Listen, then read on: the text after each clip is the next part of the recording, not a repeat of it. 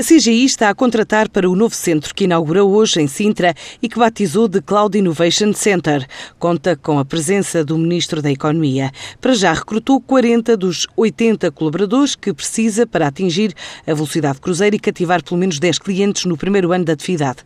Assim revela o Presidente da empresa, José Carlos Gonçalves. Nós vamos fazer portanto, a inauguração do que nós chamamos o Cloud Innovation Center, que é essencialmente um centro vocacionado para o desenvolvimento de tecnologias que ajudem a gerir ambientes informáticos complexos, tanto na cloud como fora da cloud. Isto vai criar cerca de 80 empregos. Essencialmente estamos à procura de pessoas com experiência e com capacidade técnica e muitos anos de experiência. Mas ainda estão a contratar? Nós temos já 40 das 80 pessoas, estamos a contratar as restantes. Essencialmente nestas áreas de gestão de sistemas, de arquitetos, de aplicações e de infraestruturas, e também algumas pessoas com capacidade de desenvolvimento em determinadas áreas muito particulares que nós precisamos para completar, realmente, os temas de integração entre os diferentes ambientes. O espaço aberto a outros parceiros, tipo startups, que queiram colocar produtos ou serviços na plataforma que a CGI está a desenvolver e focados em mercados externos, em especial na Europa. Nós estamos a desenvolver uma plataforma chamada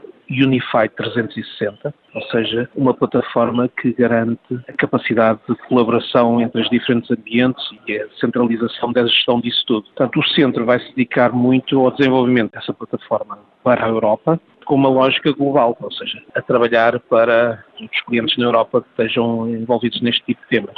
E vão ser abertos ao desenvolvimento a terceiros, ou seja, nós contamos muito em ter startups e outras empresas a trabalhar connosco e a criarem software que, por sua vez, depois será integrado na plataforma e será vendido globalmente e dado o suporte globalmente aos clientes. A CGI espera trabalhar a partir de Portugal para o mundo inteiro, onde pretende gerar 15 a 20 milhões de receitas por ano.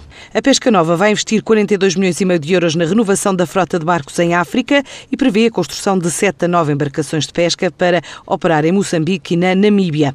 A relação foi feita pelo presidente executivo da empresa a um site especializado em notícias do setor da pesca.